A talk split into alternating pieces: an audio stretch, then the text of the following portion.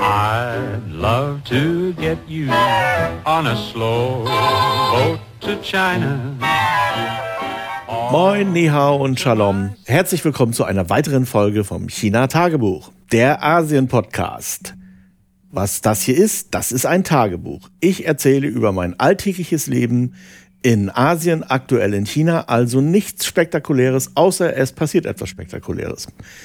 Und ich würde sagen, es ist etwas Spektakuläres passiert. Letzte Woche gab die chinesische Regierung bekannt, dass China ab sofort visafrei ist für Deutschland, Frankreich, Italien und Malaysia. Das gilt für eine Reisedauer von 15 Tagen und ist erstmal nur begrenzt für ein Jahr. Das heißt, die haben da mal so einen Testballon fliegen lassen und wollen gucken, wie sich das so entwickelt. Und das ist wirklich spektakulär. Frankreich hat kurz nach der Meldung auch nachgezogen, wenn auch nicht adäquat, aber ja, als gute Geste kann man das meines Erachtens trotzdem gelten lassen.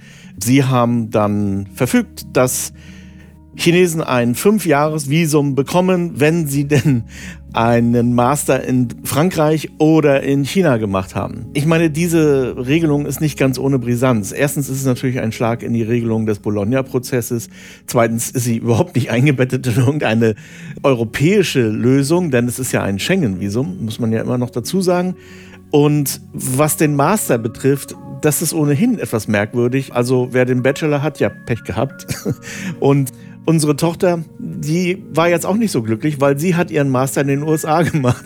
Also ja, der giltet auch nicht. Hm. Egal, ich persönlich finde trotzdem, dass das eine erstmal eine positive Geste ist. Was diesen vermeintlichen Arbeitskräftemangel oder Fachkräftemangel in Europa betrifft, das ist eh Unsinn, das habe ich hier auch schon mal erläutert. Aber natürlich ist das Anlocken, also der Brain Drain von hochqualifizierten Leuten, zum Beispiel aus China, durchaus eine interessante Sache für Europa. Ich habe allerdings im Augenblick eher nicht den Eindruck, dass das die Chinesen besonders interessiert. Ganz im Gegenteil, durch das extreme Mobbing gegenüber Chinesen beziehungsweise die Asiaphobie ganz generell in den USA ist eigentlich eine Rückwärtsbewegung und zwar richtig großen Ausmaßes im Augenblick im Gange von den USA zurück nach China. Das wird den USA noch einiges kosten, aber gut, das ist deren Entscheidung kann man nichts zu sagen. Und Malaysia hat ebenfalls verfügt, dass jetzt die Chinesen ohne Visum nach Malaysia reisen können. In beide Richtungen. Das halte ich auch deshalb für besonders schön eigentlich, weil hm, ich hatte das hier auch schon mal erwähnt, es gibt sehr große Diasporen in Malaysia, in Indonesien, ja eigentlich in ganz Südostasien. Und es gibt dort zum Teil immer noch verwandtschaftliche Beziehungen, insbesondere natürlich in, nach Kanton. Und die kann man jetzt auf diese Weise natürlich besser pflegen. Also das ist durchaus eine, ja, wie ich finde, menschliche Geste, äh, das in beide Richtungen zu öffnen und mal sehen, was daraus wird. Denn letztendlich, und davon bin ich fest überzeugt, ist dies eine Sache, die vor allem der Völkerverständigung dient. Da wird natürlich im Augenblick einiges hineininterpretiert, aber wer aufmerksam den Besuch von Xi Jinping in den USA verfolgt hat, er hat immer wieder darauf gepocht, also Xi meine ich jetzt, immer wieder darauf gepocht, dass das Wichtigste nicht so sehr die Politik ist, sondern die zwischenmenschlichen Beziehungen, also die Beziehungen der Chinesen zu den Amerikanern, der Amerikaner zu den Chinesen, der Auslandschinesen zu den Inlandschinesen etc. pp. Und damit ist natürlich auch Taiwan gemeint. Und dass das eigentlich das Wichtigste ist oder Ziel einer Außenpolitik sein sollte. Vielleicht interpretiere ich da zu viel herein, aber so habe ich das gelesen, beziehungsweise so habe ich das gehört in den entsprechenden Meldungen über den Besuch in den USA. Ja, in Deutschland ist diese Meldung mehr oder weniger nicht angekommen. Also es gab ein paar Meldungen hier und da, aber die großen Nachrichten Dingens haben brüllend geschwiegen. Deutsche Welle schrieb etwas despektierlich, China will Touristen anlocken nach dem Corona-Lockdown. Ah, ja, sie wollen Leute anlocken. Ähm, ich weiß nicht, was daran so schwierig ist, irgendwie eine neutrale oder anständige Sprache zu finden. Wenn die USA ihre Visabestimmung, es gibt zwar kein Visum in den USA, aber de facto ja doch, wie jeder weiß, der da ab und zu mal hinfährt, liften würden, dann würde wahrscheinlich bei der deutschen Welle stehen, USA erleichtert die Einreise für deutsche Touristen. So. Wenn das China macht, dann steht China will Leute anlocken, als wenn das irgendwie so eine fleischfressende Pflanze ist, die dann das Gehirn aller Besucher modifiziert und die dann zurückkommen und dann natürlich die Weltrevolution in ihren Heimatländern ausrufen. Oder was weiß ich. Ich habe keine Ahnung, was in den Köpfen mancher Redakteure vorgeht. Wahrscheinlich ist es auch irgendwie eine Vorgabe, wenn China, dann negativ. Also so eine ganz einfache Anweisung. Anders kann ich mir jedenfalls diese Wortwahl und das Ganze nicht erklären. Wie gesagt, es ist sehr schade, dass das nicht publiziert wird. Mal abgesehen von dem Zwischenmenschlichen, was ich, wie gesagt, finde, dass, dass das Wichtigste, dass dies das Wichtigste ist, das war jetzt wirklich ein Satz mit drei das hintereinander. Cool. Hat das natürlich auch wirtschaftliche Vorteile. Ich bin mir gar nicht so sicher, wie das gehandhabt wird, aber auf der chinesischen Webseite steht tatsächlich auch Geschäftsreisen. Das war ja früher immer so ein bisschen getrennt. Also es gab Touristenvisum und es gab äh, Geschäftsvisa. Weil ein Geschäftsvisa ist natürlich, man ist geschäftlich in gewisser Weise tätig und damit hat man unter Umständen auch andere Pflichten und so weiter. Ja, also das ist jetzt einfach mal so zusammengefasst. Und das ist natürlich für Leute, die in China Geschäfte machen wollen, durchaus interessant. Wobei man in der Vergangenheit auch sagen musste, Geschäftsvisa wurden sehr schnell erteilt und sehr einfach auch. Während Touristenvisa, ja, das war immer so ein bisschen. Hm. Also das ging auch und man hat das in der Regel auch bekommen. Nur es war fürchterlich viel Aufwand, dieser ganze Papierkram, das war alles irgendwo komplett nervend. Ja, ist jetzt erstmal weg für ein Jahr. Mal sehen.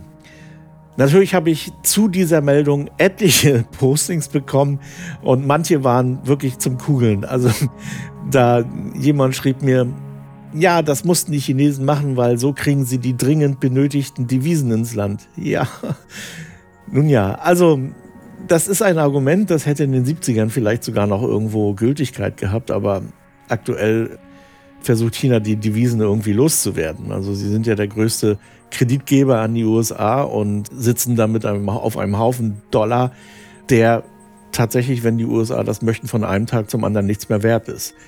Also was China im Augenblick überhaupt nicht braucht, sind Devisen. Ganz im Gegenteil, die versucht man eigentlich gerade aktuell einigermaßen werterhaltend oder eventuell sogar gewinnbringend zu loszuwerden. Und derlei ja, Sachen habe ich öfter bekommen. Also fast jeder Kommentar versuchte irgendwo eine Made zu finden, versuchte irgendwie herauszubekommen, warum das eigentlich ja schlecht ist. Die Idee, dass das eigentlich gut ist, die ist nicht so verbreitet in Deutschland. Nun ja. Ich bin da mal gespannt, wie sich das entwickelt. Hier bei mir haben natürlich auch schon ein paar Leute angeklingelt, ob sie mal vorbeikommen können. Ja, das wird auch so gesehen eine Herausforderung. Naja. Ich finde es schade, dass das deutsche Außenministerium dazu weitgehend geschwiegen hat. Allerdings haben sie den sogenannten Schulpartnerschaftsfonds für Deutschland-China, also für den pädagogischen Austauschdienst, PAD, eingestellt. Das heißt, der wird am Ende diesen Jahres eingestellt. Und begründet hat das das Außenamt mit der Neuausrichtung der Stiftung Mercator. Also das ist so ein Think Tank der Regierung. Und ob für diesen Schulpartnerschaftsfonds irgendwas anderes kommt, ist erstmal unklar. Das heißt, wenn jetzt Schulen beschließen, und es, ich kenne tatsächlich einige Leute, die auf diesem Wege das erste Mal nach China gekommen sind, im Rahmen der 10. oder 12. Klasse mal eben einen China-Ausflug zu machen, dann gibt es keine Kohle mehr vom Staat. Das heißt, die Kinder oder Jugendlichen müssen das selber aufbringen, beziehungsweise deren Eltern. Das kann ganz schön viel sein. Und da ist eine staatliche Hilfe natürlich sinnvoll und die gibt es ja auch natürlich, wenn man zum Beispiel in den USA fährt oder in irgendein anderes europäisches Land zum Beispiel als Klassenausflug, bekommen die Schulen häufig noch Zuschüsse dazu. Nach China jetzt nicht mehr. Das heißt, nachdem diese eigentlich größte Hürde, nämlich das Visum, jetzt gefallen ist, baut das deutsche Außenministerium eine noch viel größere Hürde auf, nämlich das Geld. Für mich stellt sich das so dar wie Deutschland möchte keinen Kontakt. Auf Teufel komm raus, möchten sie nicht, dass sich Leute China anschauen, dass sie sehen, wie das dort ist. Mit China-Kompetenz hat das natürlich nichts zu tun. Ich bin mir außerdem sehr sicher, dass es Deutschland irgendwann mal richtig auf die Füße fallen wird. Grundsätzlich China-Kompetenz oder auch Asien-Kompetenz halte ich für sehr wichtig. Ich habe letztens einen Beitrag gelesen von Michael Blume, den der eine oder die andere möglicherweise kennt. Ich folge dem auch in diversen sozialen Medien. Zwar auf dem Wissenschaftsportal Skylog, also spektrum.de. Und ich war entsetzt über die Unwissenschaftlichkeit und über, ja, über diesen ganzen Artikel von ihm. Ich will das jetzt auch nicht irgendwie als ad hominem hier verstanden wissen, weil das, was er dort gemacht hat, das machen nämlich sehr viele Deutsche. Und wenn man Deutsche über Asien fragt, dann denken sie, in Sachen Religion zum Beispiel, dann denken sie, ah, Asien, ja, Buddhismus, Namaste, etc. pp. Also da ist in den Köpfen der Europäer ein unglaublicher Bullshit vorhanden. Und der ist dann auch in diesem Artikel. Also es geht darum, dass er versucht, eine Korrelation wenigstens also er geht Gott sei Dank nicht von einer Kausalität aus, herzustellen zwischen Vertilität, also Fruchtbarkeit, und beziehungsweise Bevölkerungswachstum und Religion. Das haben schon viele andere vor ihm auch gemacht.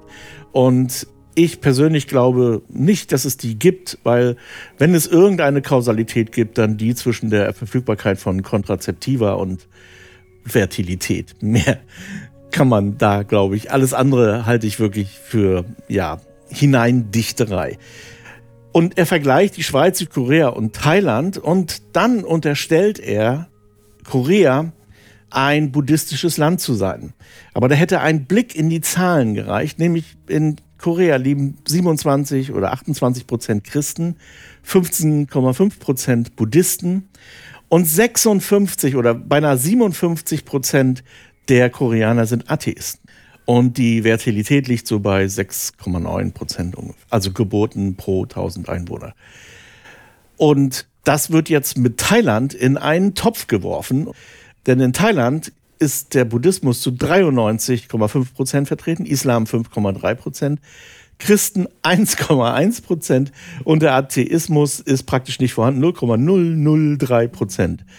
Und dort liegt die Fertilität bei 10,1 Prozent. Die Aussage in dem Artikel ist so ein bisschen, weil das ja keine so theistische Religion ist, ist der Buddhismus eher nicht geburtenfördernd, was alleine schon an dieser Stelle äh, zwischen, nur bei dem Vergleich zwischen Korea und Thailand, naja, nicht so stimmen könnte, aber wie gesagt, das sind nur zwei Datensätze und es ist völliger Quatsch, daraus irgendwas abzuleiten, weil es gibt so unendlich viele andere Faktoren, die das irgendwie beeinflussen als dass man hier irgendwo eine Beziehung herstellen kann. Also da gibt es noch nicht mal eine Korrelation. Und um das mal hier so zu vervollständigen, in Japan gibt es nur 1% Christen, 31% Buddhisten. Dann unterstellt man Japan immer ein shintoistisches Land zu sein. Ne, das sind nur 3% und auch Japan sind 62% Atheisten. Und die Fertilität beträgt eben entsprechend 7%, also Geburten pro 1000 Einwohner.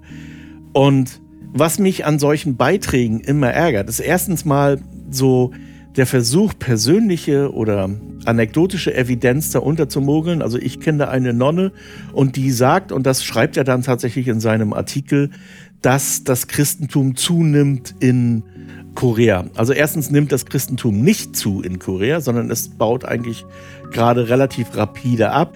Allerdings nicht unbedingt zugunsten des Buddhismus, der ja gerade mal bei der Hälfte des Christentums liegt, sondern eher zugunsten des Atheismus, aber auch zu den Religionen, die vorher da waren. Das ist ein, eine Sache, die man auch in Vietnam beobachten kann. Zum Teil auch in China, beziehungsweise in China auch schon immer, ähm, gibt es Regionen, da ist das eh schon da. Also in Vietnam ist es eigentlich so am auffälligsten.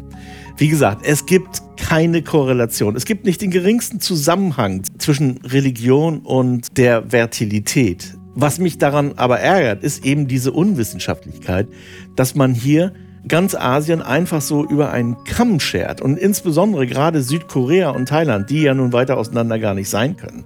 Und dass auch überhaupt keine Kenntnis darüber vorhanden ist, welche Religionen dann in Korea, in Japan und Thailand tatsächlich existieren, beziehungsweise eben nicht existieren. Also der Atheismus ist hier auch in China durchaus eine Hausnummer. Und da komme ich zum Anfang zurück. Das ist natürlich keine Asienkompetenz, sowas. Im Übrigen, dazu muss man noch nicht mal in die Länder reisen. Da reicht eigentlich schon aus, mal sich mit Wikipedia zu befassen oder mit irgendeiner anderen Enzyklopädie, denn da steht das relativ klar drin. Aber wenn man nach Asien reist, dann würde man das auch gewahr werden. Und es ist ja auch eine Binsenweisheit, Reisen bildet letztendlich. Und deswegen sollte man jetzt auch diese ganze Visa-Geschichte unbedingt aufgreifen und nach China kommen, meines Erachtens. Kommen wir zum nächsten Thema. Volker Müller hat mir eine sehr schöne Tonaufnahme gesendet. Und zwar hat er zwei Bücher übersetzt und er stellt die mal vor. Guten Tag, Ni Hao. Mein Name ist Volker Müller. Zuerst einmal vielen Dank an Sven dass er mir die Gelegenheit gibt, zwei von mir übersetzte Bücher auf seinem China-Podcast vorzustellen. Zu mir, ich lebe seit knapp 37 Jahren in China. Ich war häufig im Himalaya, bin mehrfach in Tibet gewesen, auch auf der Südseite des Himalaya in, in Nepal und bin ein absoluter Fan von diesen Berglandschaften. Dann außer Outdoor-Activities, außer Bergwandern habe ich noch ein ganz anderes Hobby. Ich lese sehr, sehr gerne. Ich mag chinesische Literatur sehr, sehr gerne. Und dann passte das sehr, sehr gut zusammen, dass ich diese beiden unterschiedlichen Hobbys zusammenführen konnte. Äh, die Hintergrundgeschichte ist recht interessant, wie das Leben manchmal so spielt. Ich war in Nepal auf Wanderung, bin zum äh, äh, Everest, Mount Everest Basislager gewandert, circa eine Woche. Auf, dem, äh, auf der letzten Berghütte vor, der, vor dem Mount Everest Basislager saß ich im Gemeinschaftsraum, habe dort den nächsten Tag vorbereitet. Da setzt sich eine Chinesin zu mir an den Tisch. Wir stellen uns vor, fragen, woher kommst du? Aus Chongqing. Ich sage fröhlich, ja, ich auch ist nicht ganz falsch, denn mein erster Job in, in äh, China war in Chongqing. Ich liebe Chongqing immer noch sehr, sehr. Also wenn man Menschen aus Chongqing trifft, dann ist man immer gleich eine, eine große Familie. Das hat sich dann herausgestellt, die Dame bei mir am Tisch, das war die Reiseschriftstellerin Hong Chen. Als ich wieder in Beijing war, wieder zu Hause war, habe ich äh, ihre Bücher auf dem Internet bestellt und war absolut hin und weg. Also die Frau Hong hat so eine Art, anschaulich, lebendig zu schreiben. Wirklich die, die Landschaften, die Menschen, die sind wieder vor meinem inneren Auge aufgetaucht. Und dann äh, haben wir zusammen beschlossen, dass ich diese beiden Bücher ins Deutsche übersetze, um sie einem, einer deutschsprachigen Leserschaft äh, zugänglich zu machen. Der Norden, der Süden äh, des Himalaya, das sind sehr unterschiedliche Landschaften. Im Norden äh, Tibet, in, in China, das ist eine trocken, kalte Landschaft, buddhistisch geprägt, recht, recht spröde. Auf der anderen Seite der Süden, Nepal, die vorherrschende Religion ist der Hinduismus. Die Landschaft ist äh, feucht, feucht warm, vom Monsun geprägt.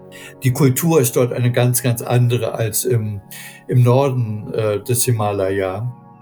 Aber es hat immer einen Austausch äh, zwischen den beiden Teilen gegeben, zwischen dem Norden und Süden.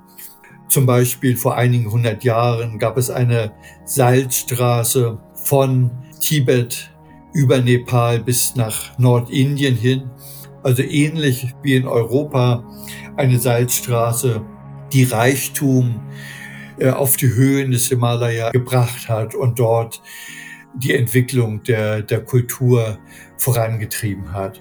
Hong Chen, die Schriftstellerin, beschreibt ihre Erlebnisse auf der Landschaft und gleichzeitig hat sie äh, sehr, sehr sorgfältig recherchiert über Geografie, Kultur, Geschichte und Pflicht diese Informationen in das Buch mit ein, so dass man sehr, sehr viel über dieses faszinierende Gebiet äh, lernen kann.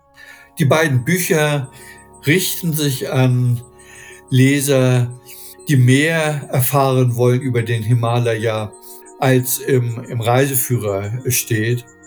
Also einmal Wanderer, Reisende, die auf Abenteuerreise nach Tibet oder Nepal gehen wollen oder einfach Leute, die sich über das Gebiet informieren wollen und vielleicht noch eine, einen letzten Stoß Motivation benötigen, um auf die ganz, ganz äh, große Reise zu gehen.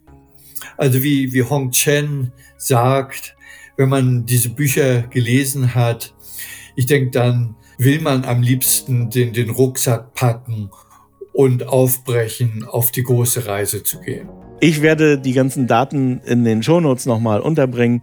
Wer jetzt dringend ein Geschenk für Weihnachten sucht, ja, here you are.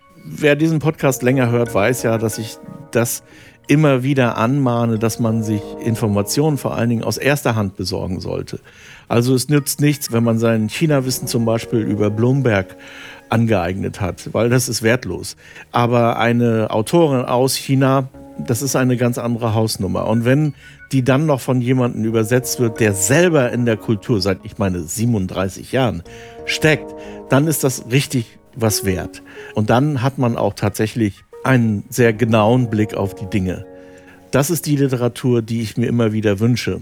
Und wir machen jetzt weiter mit unserem Weihnachtsspecial Manfred Görg, ebenfalls ein Schriftsteller, hat mir auch ein längeres Audiofile gesendet und es geht auch um Bücher und um ein bisschen mehr. Also hier Manfred mit seiner Nachricht. Dacia Hao, hallo zusammen aus dem sommerlichen Beihai in der Provinz Guangxi. Ich bin Manfred Görg. Seit 2008 reise ich immer wieder durch China. Seit einigen Jahren bin ich mit einer Chinesin verheiratet und im Juni dieses Jahres habe ich eine Wohnung in Chengdu gekauft. 2017 ist mein erstes China-Buch erschienen, ein Ratgeber für Reisende. Es geht sowohl um das Meistern des Reisealltags, als auch um das Nahebringen des alltäglichen chinesischen Lebens. Ein Verlag aus Hangzhou hat das Buch auch in der chinesischen Übersetzung in China unter dem Titel Nimen Zhongguo Hao You Chu, Ige Dögoren Zhongguo Yinxiang publiziert. Der deutsche Titel ist Land der Mitte Impressionen aus einer anderen Welt. Im Jahr 2020 kam mein erster großer China-Roman mit dem Titel Herr Gao und der gelbe Fluss auf den Markt. Ein Generationenepos über den Werdegang einer chinesischen Bauernfamilie, die ihren Kern in einem Dorf nördlich von Xi'an hat und sich über den Zeitraum von 1930 bis 2020 erstreckt. Dieses Buch ist ziemlich einmalig, weil es zum einen sehr wenig anderes über das Bauernleben zu lesen gibt und zum anderen weil die Geschichte authentisch ist, alles ist genauso geschehen, wie es im Buch zu lesen ist. Mein drittes China-Buch ist brandneu. Ich habe im Juli dieses Jahres eine vierwöchige Reise durch Xinjiang gemacht. Was ich dort erlebt habe, welche Eindrücke ich gewonnen habe, ist in der Novelle Ein Sommer in Xinjiang nachzulesen. Zurück zum Anfang. Die Wohnung befindet sich noch im Bau. Im Sommer 2024 soll sie bezugsfertig sein. Dann werde ich also vollständig nach China migrieren oder auswandern. Vielleicht ist aber insbesondere nach den Entwicklungen in Deutschland in den letzten vier Jahren sogar der Begriff Flüchten der richtige. Wie auch immer, bis dahin ist sehr viel vorzubereiten und die Phase in China sesshaft zu werden wird ebenfalls äußerst spannend, insbesondere auch dadurch, dass ich mit 69 Jahren in einem untypischen Alter für diesen Schritt bin. Aktuell mache ich mir Notizen über alle Aktivitäten, die diesbezüglich relevant sind. Vielleicht wird daraus später ein weiteres Buch entstehen. Wir werden sehen. Wer Fragen hat, kann sich gerne direkt an mich wenden. Und damit zurück zu Sven. Schönen Dank auch dafür. In dieser Sache nochmal ein Hinweis, wenn jemand ein China-bezogenes Thema hat, dann immer her damit. Also jemand hat ein Buch über China geschrieben, ja, her damit. Jemand hat vielleicht eine Reise durch China gemacht oder in China gemacht und möchte gerne darüber was erzählen. Oder jemand betreibt einen Blog und möchte den bekannt machen und, und, und. Also Podcasts natürlich, also die China-Podcasts da draußen sind aufgerufen, wenn sie wollen, eben ihren Podcast hier zu bewerben. Einzige Voraussetzung, wie gesagt, ist, es muss irgendwas mit China zu tun haben und dann werde ich das hier spielen. Letzte Folge ist ja ausgefallen, weil ich einfach zu viel zu tun hatte. Und ich habe auch aktuell so einiges am Hacken. Also da ist zum Beispiel unsere Reise, die ja für mich am 25. schon beginnt, ähm, mit dem Van quer durch Europa. Wer sich dafür interessiert, roadshow.echo-worthy.de verlinke ich in den Show Notes. Ich mache eine Reise ja, durch Europa mit dem Van und wir besuchen so verschiedene interessante Solarprojekte hier und da ist eben etwas, was so ein bisschen Zeit frisst in der Vorbereitung. Dann habe ich noch haufenweise Sachen in der Firma zu tun. Dann ist noch der Nano, aber der ist jetzt gerade so in den letzten Zügen. Ich habe noch ungefähr 4000 Wörter ungefähr zu schreiben, dann bin ich fertig. Also in der nächsten Folge habe ich den Nano geschafft. Ich bin mir sehr sicher, dass ich den dieses Mal schaffen werde, weil 4000 ist echt nur noch ein Klacks im Verhältnis zu 46.000, die ich schon hinter mir habe. Ja, und dann habe ich aber trotzdem noch Zeit gefunden, auch so ein bisschen für Familie, weil Tochter hatte Geburtstag und so. Und wir waren auch noch unterwegs und zwar in einer Seidenausstellung. Und ich hatte schon Angst, dass ich die nicht mehr schaffe zu sehen, aber wir haben es dann doch noch geschafft. Und das war sehr schön. Also es ist eine Seidenkunstausstellung. Es geht nicht nur um Fashion, sondern auch um Objekte und anderes. Und ich will mich hier dazu auch gar nicht so verbreitern, weil ich habe darüber einen Film gemacht. Der Film ist auf YouTube zu sehen und ich habe den verlinkt in den Show Notes.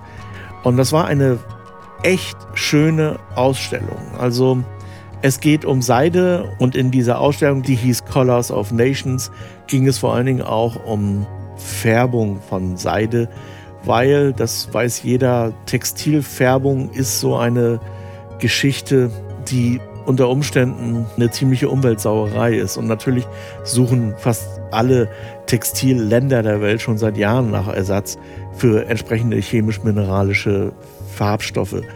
Und in dieser Ausstellung wird eben mal gezeigt, wie das aussehen kann, wenn man nur oder fast ausschließlich, also es gibt durchaus auch mineralische Farbstoffe, die völlig unbedenklich sind. Zum Beispiel die Katrin von Rechenberg hat ein Kleid vorgestellt, das sie mit zwar mit Jams und mit Granatapfelschalen gefärbt hat, aber auch mit Rost.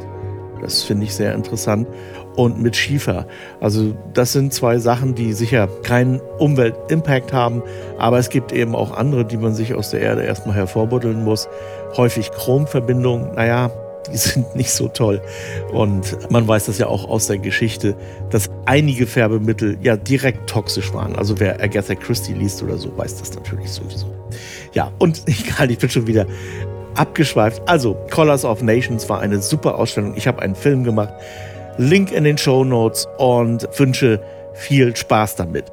So, das wär's für heute. Sendet mir eure Audiofiles und soweit bis zum nächsten Mal. Bye bye. Und jetzt kommt Reklam. HC Andersen. Zu reisen ist zu leben. Mit Solarenergie von Eco Worthy. Ob Vanlife, Tiny House oder Camping. Eco Worthy, dein Partner für Solarenergie. eco-worthy.com